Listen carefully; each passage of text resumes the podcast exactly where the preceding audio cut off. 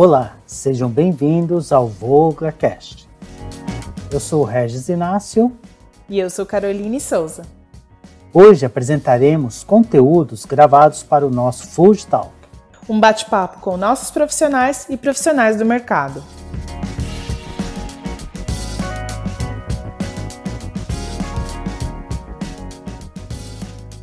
Olá a todos, sejam bem-vindos a mais um Food Talk. Hoje nós estamos aqui com a Graziele. Seja bem-vinda, Grazi. Obrigado, obrigado pela oportunidade.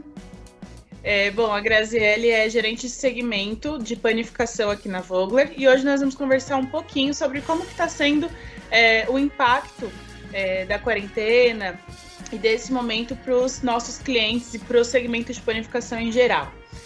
Então, Grazi, a primeira, o primeiro assunto que eu queria abordar para a gente começar a falar é como que você enxerga que o segmento de panificação está se movimentando nesse, nesse momento de quarentena, né? A gente sabe que muitas empresas é, adotaram o regime home office e, e algumas delas mantiveram a sua produção, né? As, as atividades aí, e entre elas a indústria de panificação que está presente aí na maioria das casas dos consumidores, né? Que inclusive a gente percebe que é, teve um crescimento nesse momento. Como que você acha que se dá isso dentro da indústria de panificação?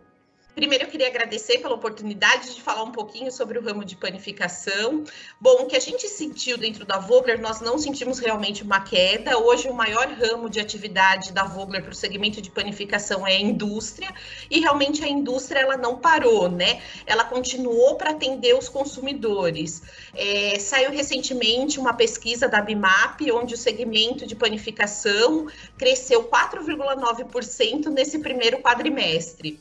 E eu acredito acredito que esse crescimento se deve principalmente também por conta do home office, onde as pessoas hoje não estão com tanto tempo para ficar cozinhando, cuidando da casa, cozinhar, cuidar dos filhos. Então, eles estão procurando por é, produtos mais práticos.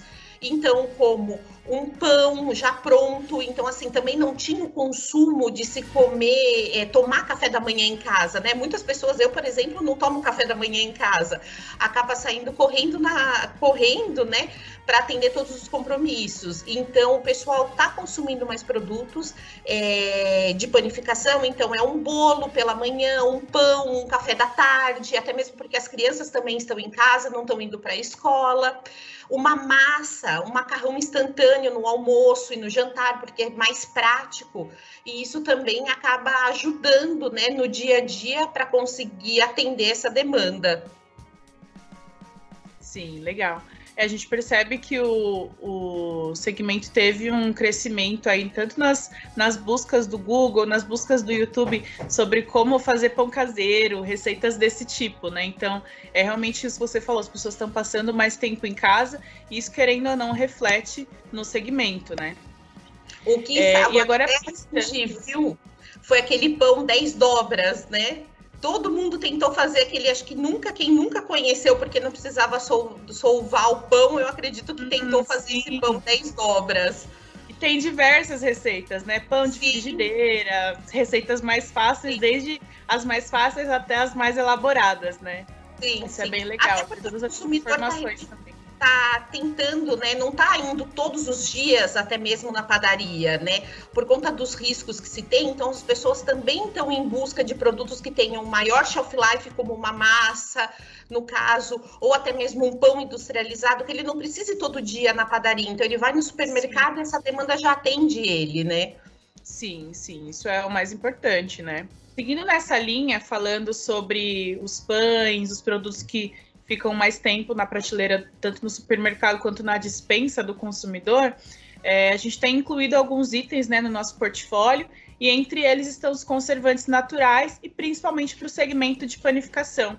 Eu queria que você contasse um pouquinho para a gente, né, para os nossos clientes, é, essa novidade né, que a gente está trazendo e como que eles podem ser, ser beneficiados com esse produto. Perfeito.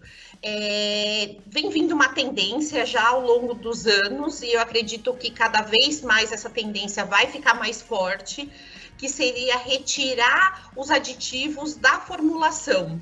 Então, no caso, a gente fechou uma parceria recentemente com a Galactic, onde eles têm produtos que o consumidor consiga ter aquele rótulo limpo. Então, não vai ser adicionado os aditivos, no caso, o consumidor vai estar utilizando aditivos naturais, como um vinagre em pó, uma farinha de trigo fermentada, e com isso o produto se torna mais saudável, né? Então, hoje, dentro da linha de produtos que a gente trabalha com a Galactic, a gente tem o vinagre em pó, o vinagre líquido e as farinhas fermentadas.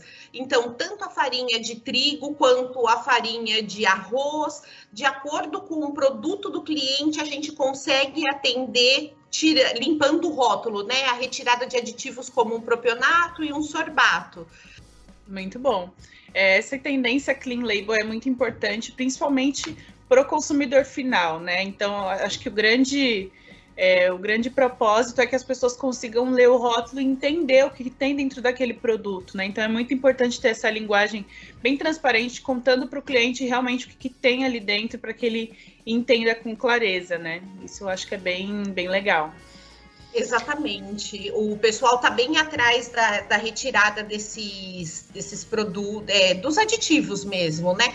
De um modo geral, a gente vê que vários fabricantes já começaram a fazer um trabalho no passado, né? Em ketchup, em molhos, da retirada de aditivos. Em panificação, eu acredito que demorou um pouquinho, mas agora está vindo com uma tendência bem alta para esse mercado.